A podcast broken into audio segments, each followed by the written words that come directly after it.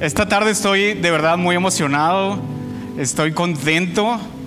Esta mañana estaba tomando, eh, estaba terminando mis notas y de verdad es que me emocioné mucho porque yo sé que hace un, par de años no hubiera podido hablar lo que hoy te puedo hablar, no hubiera, no hubiera podido hacerlo de la manera que quiero hacerlo el día de hoy. Tal vez tú hubieras notado otra actitud, a lo mejor amargura en mi corazón, o no sé, cualquier otra cosa menos tal vez la alegría y la emoción que puedo sentir el día de hoy. Y ahorita te voy a explicar más acerca de eso, pero ¿por qué no me ayudas orando para poner este tiempo en manos de Dios y que sea Él que nos hable esta tarde? Amén. ¿Están conmigo? Dale. Señor, muchas gracias, gracias por este tiempo, gracias por tu presencia en medio de la alabanza. Gracias Señor porque siempre ah, el poder estar en tu casa es un tiempo de descanso, de deleite, de refrigerio. Señor, es un tiempo que podamos hoy disfrutar.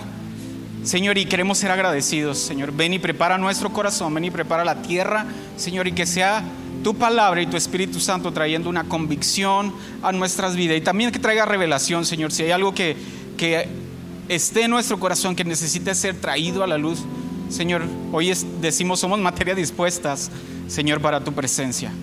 En el nombre de Jesús. Amén. Bueno, hace algunos años, aproximadamente hace unos 10 años, había una serie que era una copia, la copia mexicana era una copia de la Argentina que se llamaba Simuladores. No sé si alguien la vio, ¿alguien vio esa serie? a, a mí me gustaba mucho y parte de lo que se trataba la serie es de que había diferentes situaciones o había diferentes problemas donde cuatro chavos súper listos, bien inteligentes, simulaban toda y hacían toda una producción, toda una situación, creaban una historia, un drama y hacían de todo para poder lograr un objetivo, como para poder crear un pues para poder resolver los problemas de su cliente. Y digo, y no era muy barato, era, era bastante caro. Entonces, cada vez que había un cliente satisfecho, ese cliente tenía que participar en la próxima producción o en el próximo eh, problema a resolver. ¿ok? Esa es, esa es la original, que era Argentina.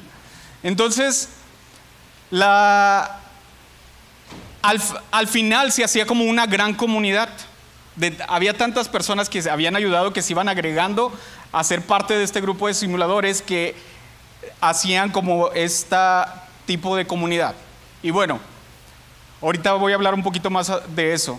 Pero hace unos días yo estaba preparando un mensaje, tuve la oportunidad de compartir ah, con algunos de los miembros de la iglesia de, César, no sé cuántos se, se acuerdan de César Rodríguez, hace poco oramos por él, que él estaba empezando o retomando la iglesia de su papá, tuve la oportunidad de ir a compartir con ellos y parte de lo que yo compartía era acerca del amor por la iglesia. Y me sorprendí de la forma en que pienso hoy acerca de la iglesia. Hace un par de años no pensaba lo que hoy pienso hoy acerca de la iglesia. No veo la iglesia de la manera que la veía en esos años. Y lo único que puede que pude pensar o lo único que pude meditar en mi corazón era todo lo que Dios ha hecho para que yo pueda llegar al punto el día de hoy. Y sabes, y Dios ha hecho algo muy similar a lo que yo veía en esta serie de simuladores. Yo siento que ha habido una intervención de parte de Dios, ha habido como muchas cosas que Dios ha hecho para llevarme al punto del día de hoy. Y te quiero platicar un poquito de, esa historia. Y es por eso que he nombrado el mensaje de esta tarde, intervención divina. ¿Ok? intervención divina. Y ahorita te voy a explicar más acerca de lo que me refiero con, con esto. Yo ya les he platicado a lo mejor en otras ocasiones de que yo crecí yendo a la iglesia. Yo crecí, a lo mejor no siempre fui cristiano, pero desde muy chico mi, mi mamá nos llevaba a la iglesia y aprendí muchas cosas buenas, pero también aprendí muchas cosas malas. Y quiero hablarte tanto de las cosas buenas como de las cosas malas que yo vi en la iglesia. Entonces, voy a empezar con las malas, ¿ok? Solamente por logística, no porque le dé más importancia a eso, ¿ok? y porque es chisme santo, ¿ok? Entonces, en la iglesia viví cosas no tan buenas y en la iglesia vi mucho pecado. En la iglesia vi gente de doble moral, gente que hacía una cosa en la iglesia y se comportaba diferente fuera de la iglesia. También vi a muchos líderes, y, me refiero a la iglesia, no a la iglesia donde yo asistía, o sea, me refiero a la iglesia en general. Por si alguien me está viendo, no estoy hablando de la iglesia donde yo, sino en la iglesia en general tenía muchos amigos cristianos y era algo recurrente e, en, diferentes partes, no solamente en la iglesia donde yo iba. Vi a muchos líderes tomar ventaja de la posición que ellos tenían y también tomar ventaja de la ignorancia de mucha gente.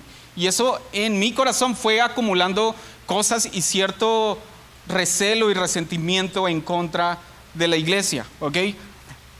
También escuché muchos tipos de enseñanzas que la gente las adoptaba como verdad, que eran una total mentira. Te voy a dar un ejemplo. Había momentos o había lugares donde nosotros íbamos y quien estaba al frente decía, hoy hay una unción especial, así que si tú das hoy con generosidad, Dios te va a bendecir. Y tienes que hacerlo hoy porque si lo haces mañana, Dios ya no te va a bendecir mañana. Dios te está dando la oportunidad hoy. Cosas así que yo decía, ¿eso de dónde viene? ¿De dónde lo sacaste? O sea, Dios siempre va a bendecir la generosidad de sus hijos. Dios siempre va a ver por el bienestar de sus hijos. Y empezaba a escuchar enseñanzas que en lo personal yo decía, ay Dios mío, ¿qué está pasando? Y, empecé a acumular mucho resentimiento en contra de la iglesia, por así decirlo. También vi a mucha gente que, ayudaba, que era generoso, que estaba participando en la iglesia, pero jamás hubo un cambio en sus vidas. Y para mí simplemente me decía de que era una manera en que la gente adormecía su conciencia porque seguía viviendo de la manera que ellos querían vivir. Pero el hecho de involucrarse con las cosas de la iglesia, eso les ayudaba de cierta forma a mantener su conciencia tranquila. Al final yo era joven todavía, soy joven, pero era más joven este, donde la iglesia no era más que un lugar donde ir a, entretenerse los domingos, era parte de una rutina, era parte de algo que se hacía como familia cada domingo y hasta ahí, y se volvió totalmente aburrida y, e irrelevante de cierta forma la iglesia. Y sabes, también les he platicado de que, de que yo tuve un encuentro personal con el Espíritu Santo cuando era niño. Y de cierta manera eso yo sé que Dios lo usó para que en mi corazón y en mi mente siempre existiera como esta idea de que había un Dios, de que existía un Dios que era más de lo que yo veía en la iglesia, que era más de todos los errores y todos los problemas que yo veía en la iglesia. Y existía como esa pequeña llama, yo no puedo decir que había un fuego en mi corazón por amar y servir a la iglesia, sino había como que esa, esa creencia, esa pequeña flamita que estaba ahí y pensaba, tiene que haber algo más, tiene que haber algo más de lo, de lo que yo estoy viendo. Pero sabes, todas estas situaciones habían ahogado mi amor y mi pasión por la iglesia. Terminé la universidad y tuve la oportunidad de experimentar lo que son las misiones. Y cuando experimenté las misiones, para mí fue, wow, fue tan sorprendente, fue tan retador, tan abrumador en ciertas maneras, pero que me emocionaba tanto el de poder ser parte de lo que Dios estaba haciendo en el mundo, literal. Y para mí era de que este realmente es el corazón de Dios, el que los perdidos conozcan acerca de quién es nuestro Dios, de que los perdidos vengan y se arrepientan, que lo conozcan, el poder ir a lugares donde nadie ha ido antes, donde jamás se ha adorado el nombre de Jesús, donde no saben lo que Jesús hizo, que Él vino y murió por nosotros. Y sabes, eso me emocionaba tanto, me llenaba tanto que yo decía, wow, este es el lugar a donde yo pertenezco. Y vi la provisión de Dios, de cómo Él proveyó no solamente el dinero, sino los contactos, los lugares. Él fue abriendo puertas y la primer, el primer lugar donde yo pude ir y hacer misiones fue en Senegal y en Guinea-Bissau, lugares en África totalmente remotos, abandonados, pobres, llenos de necesidad. Y yo decía, wow, si tú lo pudiese hacer conmigo, una persona que yo venía de un trasfondo pues nací o crecí en un pueblo donde no había mucha gente, donde mi única aspiración era a, trabajar para una empresa toda mi vida y el poder estar al otro lado del mundo y ver milagros de provisión de parte de Dios era algo increíble, totalmente asombroso. Y yo decía, si Dios lo hizo conmigo, Dios puede hacer mucho más. Yo vi el favor de Dios. Estuve un tiempo viviendo en, Chiapas y estuvimos yendo a una, a una, comunidad indígena. Y conocimos a un joven, tenía, yo creo que él, esta persona tenía como unos 17 años. Ya, él se había casado a los 12 años, venía de una comunidad indígena. Ya era papá de familia y todo. A los 17 años nos tocó ser pioneros con él en levantar una iglesia en una comunidad que se llama Chenaló. Entonces, el primer fin de semana que fuimos, fuimos a tocar puertas de casa en casa. Y no, recuerdo si fue la segunda o la tercera puerta. El Señor que nos recibió nos dijo, yo tengo una casa que no se está utilizando, porque no la usamos para que sea, sea la iglesia? Fue el primer fin de semana que nosotros estábamos visitando esa comunidad. Y Dios estaba abriendo puertas y ahorita es una iglesia grande. Es una iglesia yo creo que de 100 o 200 personas actualmente. Eso fue hace ya más de 10 años. Entonces ya llevan tiempo recorrido. Llevan más años que, que nosotros como amor y verdad, ¿ok? Yo vi cómo Dios me cuidó en muchas situaciones. Literal, Dios nos libró muchas veces de la muerte. Y lo más increíble siempre fue ver a la gente confesando sus pecados, arrepintiéndose y entregar su vida a Jesús. Eso fue lo más increíble. Y sabes, todo el vivir todo eso, claro que era increíble, claro que me emocionaba, pero yo no me había dado cuenta de que también estaba creando cierto orgullo en mi corazón y menosprecio hacia la iglesia. ¿Por qué? Porque todo esto lo hice fuera de la iglesia. ¿Por qué? Porque yo salí de la iglesia donde estaba sin ningún apoyo ni, bueno, yo tenía su apoyo espiritual diciendo, vamos a orar por ti. Espero que lo hayan hecho. Yo sé que, que por lo menos amigos y, familia está orando por mí. Y sabes, empezó a, a ver ese orgullo y empezaron a crecer ciertas cosas en mi corazón que yo pude descubrir esta semana de cómo Dios tuvo que hacer una intervención divina en mi vida para poder tocar esas cosas que había en mi corazón y que tal vez yo ni siquiera me había dado cuenta. Y, empecé a meditar de todo el trayecto y todo lo que Dios había hecho para poder llevarme al punto del día de hoy, donde hace, hace tres días, les digo, estaba platicando acerca del amor por la iglesia. Cuando hace tres años, tal vez yo hubiera hablado simplemente resentimiento, dolor, menosprecio hacia la iglesia. Y, quiero platicarte un poquito acerca de lo que fue, en resumidas cuentas, toda esta intervención de parte de Dios en mi vida. Y, me llena de alegría porque yo he experimentado cuando Dios te confronta de una manera directa. O sea, hay cosas que Dios viene y te confronta de una manera directa donde tienes que tomar la decisión si sigues en su camino o no sigues en su camino. Pero sabes, también hay situaciones donde Dios te trae con cuerdas de amor, con tanta paciencia, con tanta misericordia, con tantos recursos, que ha tomado años el poder llegar a un punto donde Dios te quiere llevar. ¿Sabes? Tal vez si Dios confrontara todo lo que a veces necesita ser confrontado en nuestra vida, creo que ya estuviéramos totalmente destruidos. Pero Dios ha tenido mucha misericordia en nosotros. Bueno, en el 2016 yo tuve la oportunidad de estar en, un país que se llama Letonia, al noreste de Europa, muy cerca de, la frontera con Rusia, en una cultura totalmente diferente. Era otro idioma, era otra cultura, era otra comida, era otro, otro clima. Yo estoy acostumbrado al calor, allá era, ya empezaba la primavera y seguía nevando este, yo andaba vestido y la gente me decía, así nos vestimos en invierno. Ya es primavera, la gente empezaba a sacar sus shorts y yo traía doble bufanda, gorro, este, chamarra, doble pantalón. O sea, tenía mucho frío. Era, era un lugar, fue un lugar muy difícil. Yo soy una persona que de cierta forma tengo esta tendencia a tratar de controlar las cosas, a tratar de controlar las situaciones. Y durante tres meses estuve con un grupo donde estuvimos viajando por todo el país. Es un país chiquito.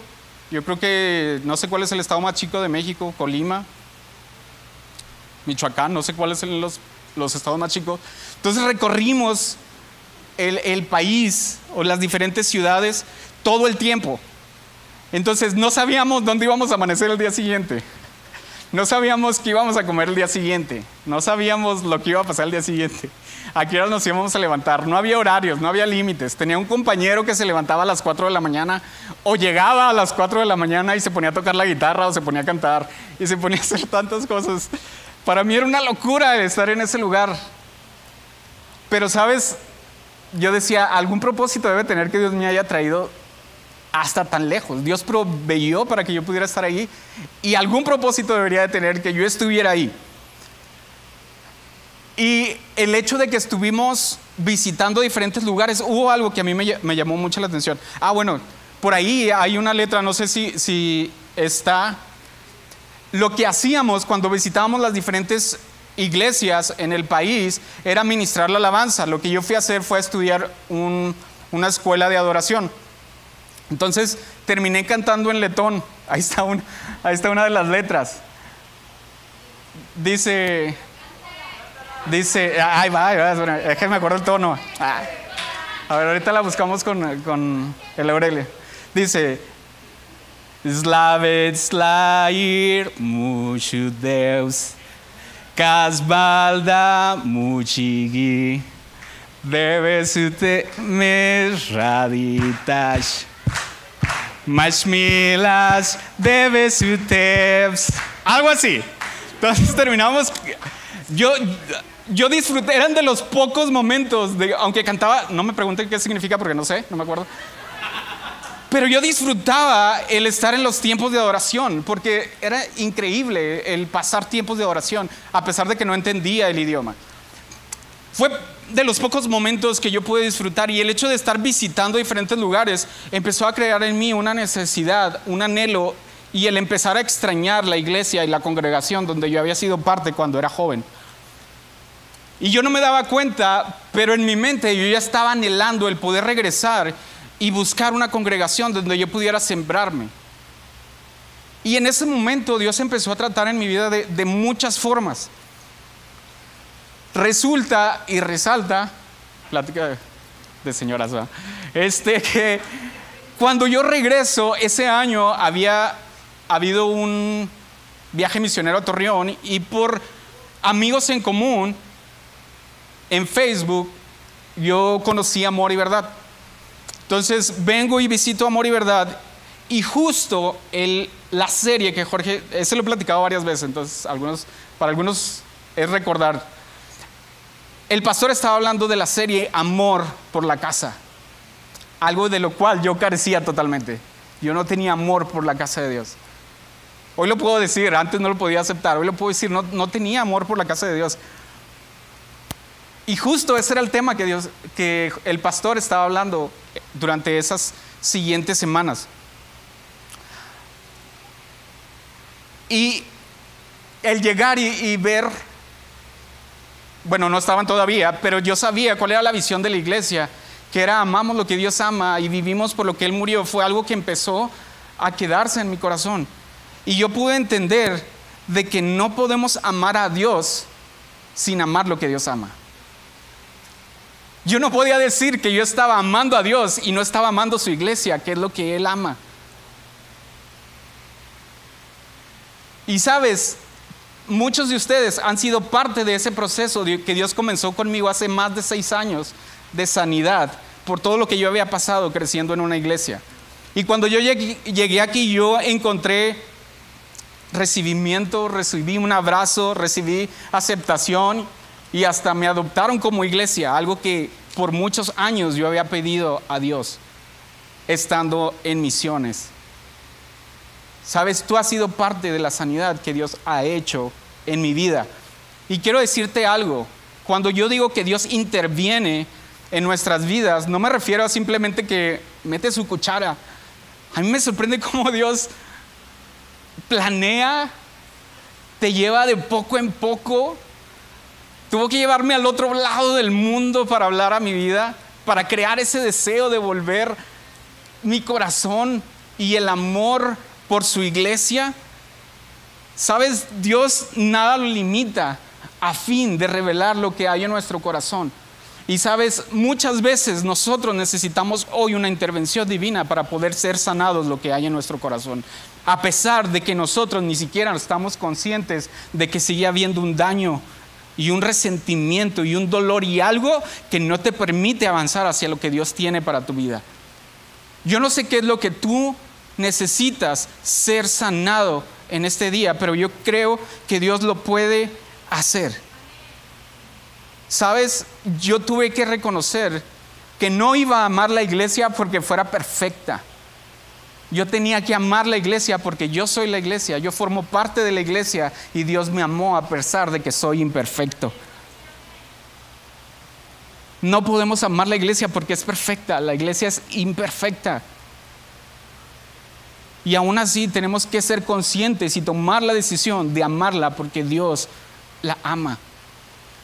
Y la iglesia no es algo simplemente para entretenerse, no es un juego, no es un entretenimiento, es la esposa de Dios.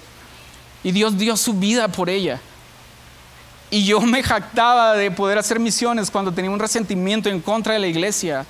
Pero sabes, Dios, Dios ha sanado mucho durante estos años esa parte de mi vida.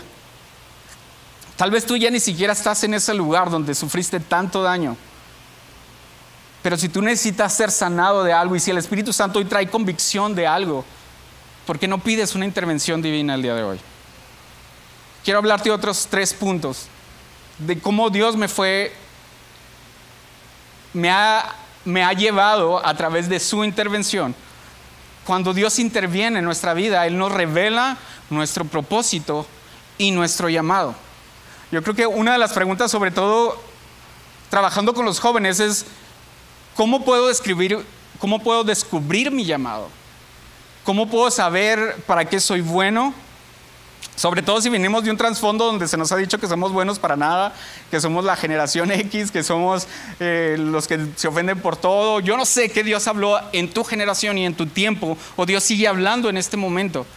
Pero siempre estamos, es triste también ver gente que ha servido tantos años en la iglesia y que aún no descubre para qué es bueno o cuál ha sido su llamado.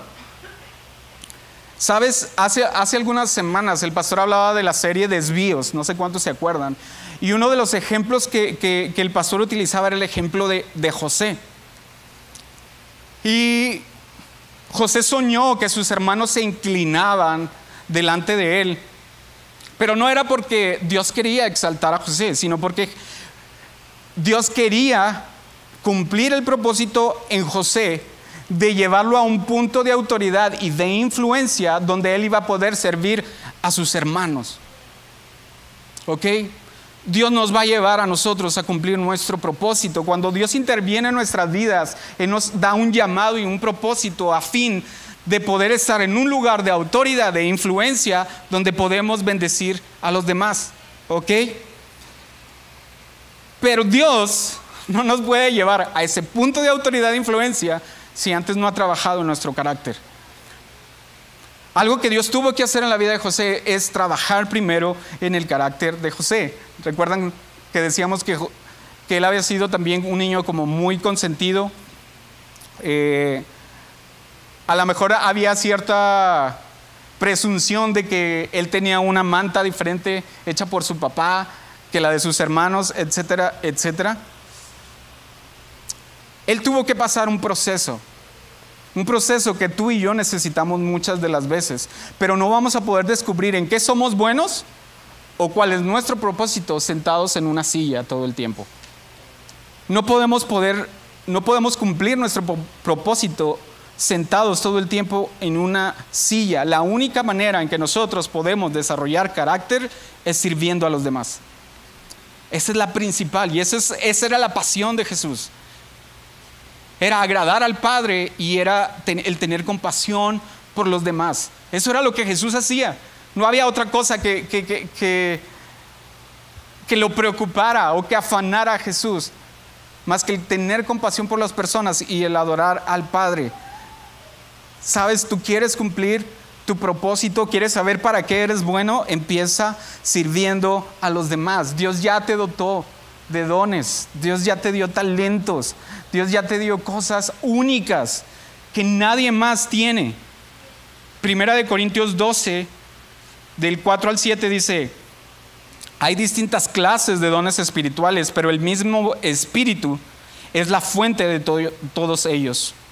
Hay distintas formas de servir, pero todos servimos al mismo Señor.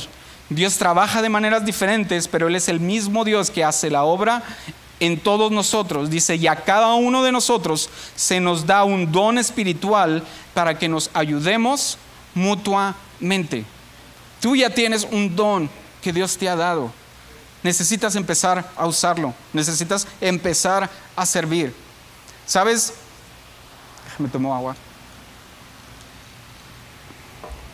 Yo hoy puedo decir que, que, tengo un don de enseñanza o, tengo un don de, profetizar en el sentido de, poder hablar la palabra, no en el sentido como a veces lo tomamos de, prever el futuro, pero de hablar la palabra o tal vez un don para administrar, pero no siempre fue así, no siempre tuve el valor ni la habilidad de poder pararme en un público y hablar delante de un micrófono. No siempre fue así.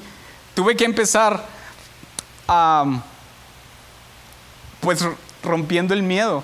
Y esas son de las muchas cosas buenas que la iglesia sí me dio. Ahora quiero, quiero hablarte de las cosas buenas que yo sí viví en la iglesia, porque sí hubo muchísimas también, y que yo menosprecié, no valoré en su momento.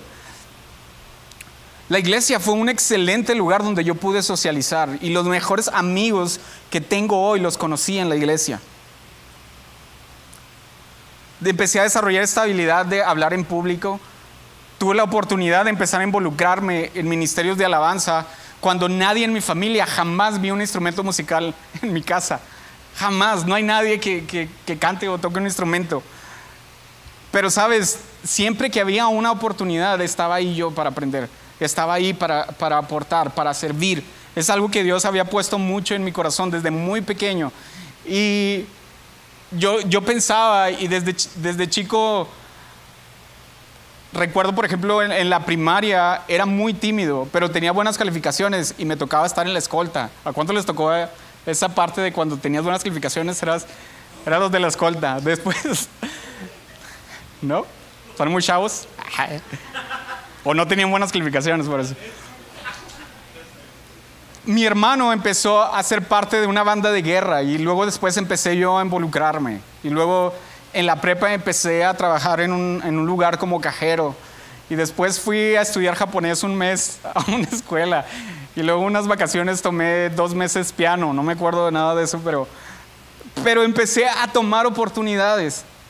Sabes, Dios te ha sembrado aquí para poder edificar su iglesia. Y muchas veces tú vas a encontrar la oportunidad de ver algo que tal vez no se está haciendo de la mejor manera y que Dios te lo está mostrando a ti para que hagas algo al respecto. Es importante, normalmente nuestros dones y nuestras habilidades nos ayudan a identificar cuáles son las áreas de oportunidad de nuestra iglesia. Y para eso Dios nos ha dotado de dones, para poder bendecir y para poder edificar la iglesia. Y muchas veces nosotros en lugar de edificar hemos destruido la iglesia. Si yo hubiera parado, me hubiera parado hace unos años a hablar acerca de amor por la iglesia, tal vez no hubiera funcionado. Pero sabes, yo creo que Dios tiene algo preparado para ti. Y es importante que tú empieces a poner tu servicio en las manos del Señor. ¿Por qué? Porque Dios quiere exaltar tu propósito y tu ministerio. No. Dios quiere que nosotros reflejemos la gloria de Cristo como iglesia. Una iglesia fuerte, una iglesia unánime, una iglesia edificada, una iglesia de oración, una iglesia donde la presencia de Dios está. Dios te va a llevar tal vez y te va a poner en lugares donde tú crees que no eres bueno y vas a tener éxito. Y tal vez sabes que vas a decir, esto no es lo mío, pero eso te va a capacitar para lo que Dios tiene más delante para ti. Dios no te va a dar influencia sin haber trabajado en tu carácter. Dios tiene que crear en ti un corazón lleno de integridad, un corazón lleno de rectitud, un corazón correcto. Yo no tenía el corazón correcto para hablarle a la iglesia hace un par de años. Y sabes, como el pastor hablaba, muchas veces vamos a tener muchos desvíos. Y nosotros a veces no vamos a tener la oportunidad de elegir qué camino vamos a cruzar, pero sí podemos elegir con qué actitud vamos a cruzar ese camino. Si lo vamos a cruzar con integridad, si lo vamos a, cruzar con rectitud, con amor, con pasión, con servicio, o simplemente lo vamos a hacer de mala gana. No podemos decir que amamos a Dios y no edificamos su iglesia. No puedes decir que amas a Cristo y no estás edificando de una u otra manera su iglesia. Y no, no te estoy condenando, de verdad es que yo los veo y, sé que cada uno de ustedes son un regalo para este lugar. Cada uno ha bendecido muchísimo mi vida y este lugar. Y yo sé que muchos más van a ser bendecidos. Pero sabes, si tú estás reconociendo que hay todavía cosas donde Dios necesita intervenir, ven y entrégaselos. Otra cosa que Dios hace cuando interviene en nuestras vidas es que nos revela a Cristo. Tal vez estoy haciendo mucho énfasis en el servicio, pero realmente ese no es lo primero que Dios espera de nosotros. Lo primero que Dios espera de nosotros, lo primero que Dios hace cuando Él interviene es revelarnos a Cristo y hacernos parte de su familia. Él nos hace sus hijos primero, Él nos llama a sentarnos a la mesa y nos hace sus hijos. Cuando Él les enseña a orar a sus discípulos, no les dice, clamen así, ah, Señor nuestro.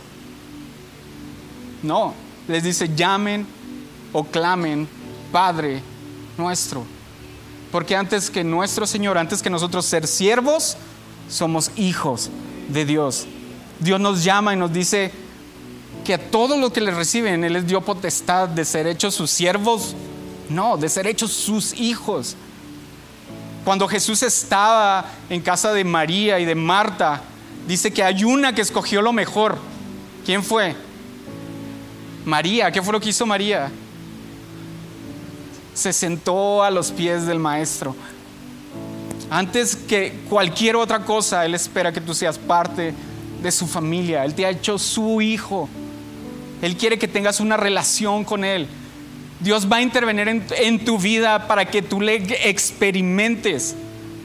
Sabes, muchos de nosotros nos hemos conformado con ver a Dios como un océano. Yo lo veía así. A veces vemos a Dios como un océano tan grande, tan fuerte, tan lleno de misterio. No sé cuántos han visto documentales que encuentran cosas bien raras dentro del océano, ¿no? Y simplemente te quedas asombrado y hasta ahí pero nunca experimentas más allá. Dios no necesita ser admirado, Dios quiere que tú experimentes su presencia, que tú experimentes, experimentes quién es Él, que Él se revele a tu vida. Hoy puedes sentarte a los pies de Jesús, hoy puedes escoger lo mejor como lo hizo María, y es conocer a Dios y empezar a tener una relación personal con Él. Y el último punto con el que quiero cerrar es que cuando Dios interviene en nuestras vidas, Él produce en nosotros adoración. Nosotros no podemos ser unas personas que aman a Dios, que conocen a Dios y no adorar. No podemos decir que la presencia de Dios estuvo en este lugar y no adoramos. Dios produce en nosotros adoración y la adoración va mucho más allá que cantar, que es parte de, y, tenemos una oportunidad increíble de adorar en este lugar. Pero muchos lo tomamos como, ah, es el tiempo nada más para entretener a la gente en lo que llegan todos para que empiece la predicación. Y no es así. La adoración surge de un corazón que conoce a Dios. La adoración no es manipular a Dios. A veces pensamos que Dios es como nuestros amigos o como nuestras mamás que, ay, qué, guapa te ves hoy, qué chula. ¿eh? Y ya las mamás ya saben, ¿ah? ¿qué quieres? Sabes, no adoramos a Dios por lo que Él nos da, adoramos a Dios porque le conocemos y por, lo, por quién es Él. Él es alguien que siempre está obrando a nuestro favor. Alguien que interviene para darnos un futuro de bienestar, planes de bien Él tiene para nosotros. Sabes, no puedes haber experimentado su amor, su perdón, su gracia y no adorar. Aunque digas, yo traigo la adoración por dentro. Tenemos que ser expresivos. No hay ninguna palabra. Hay como siete diferentes palabras que se traducen adoración desde el original y ninguna tiene una connotación pasiva. Todos tienen que ver con alzar las manos, con postrarse, con cantar en voz alta, con danzar. Todas las palabras que se traducen en tu Biblia como adoración tienen, que, tienen una forma expresiva física de adoración. Hay un salmo, el Salmo 68, y dice, pero que los justos se alegren que se gocen en la presencia de Dios y que estén llenos de alegría. Y canten alabanzas a Dios y a su nombre y canten alabanzas en voz alta al que cabalga sobre las nubes. Su nombre es el Señor. Alégrense en su presencia. Dice, canten en voz alta. No podemos decir, yo canto para adentro. Sabes, a veces, y es algo triste, y es que nuestra alabanza está determinada por nuestras circunstancias. Es decir, hoy me fue bien en el día, ponemos canciones alegres, ¿no? Hoy nos fue mal en el día y ahí estoy cansado del camino. Cuando nuestra alabanza debería determinar nuestra actitud en cuanto a nuestras circunstancias. Tal vez hoy vas a tener el peor día de tu vida, pero sabes, tu alabanza es exaltar al rey Dios es más grande que cualquier cosa. Dios es más grande que mis problemas. Dios es más grande que mi situación. Tu alabanza tiene que determinar la actitud que tomas ante la vida. Y no al revés. Tus circunstancias no deben determinar tu alabanza. Y por último, no podemos dejar o no podemos vivir a través de la adoración de los demás. A veces nos hemos conformado a ser espectadores de cómo Dios como otros adoran a Dios, como el grupo de alabanza adora a Dios. Dios ha depositado un fuego personal en cada uno de nosotros. Y Pablo le escribe a Timoteo y le dice, aviva el fuego que Dios puso en tu corazón a través de la imposición de manos. Hoy aviva el fuego que Dios ha puesto en ti. Si has perdido esa alabanza, si has perdido esa adoración, pide de parte de Dios una intervención más. ¿Qué te está robando la libertad para adorar? ¿Es la vergüenza? ¿Es el cansancio? ¿Es una situación? Hoy puedes venir a los pies de Cristo. ¿Y por qué no cierras tus ojos ahí donde estás? Lloramos, Señor. Ven y atráenos de tu presencia, Señor. Con cuerdas de amor. Señor, como dice tu palabra. Señor, ven y sana nuestro corazón. Ven y trae ese amor que tal vez en el camino hemos olvidado. Ven y sana esas áreas, Jesús, que pensamos que ya lo superamos, que ya dejamos atrás, pero que no nos permiten avanzar. Señor, no permitas que haya más personas, Jesús. Señor, que no han comprendido su llamado porque han esperado de una manera pasiva el llamar de tu voz. Señor, llévanos a ese lugar donde, donde realmente podemos Señor, ponerte a ti en primer lugar, que no haya más nada, Jesús. No hay nada que importe más, Señor, que estar contigo, conocerte a ti, estallar en adoración, estallar en agradecimiento a ti, donde corazones son cambiados y transformados.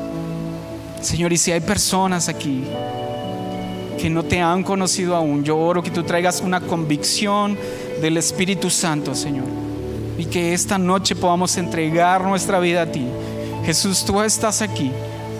Señor, tú estás aquí. No podemos, Señor, más que exaltar tu nombre.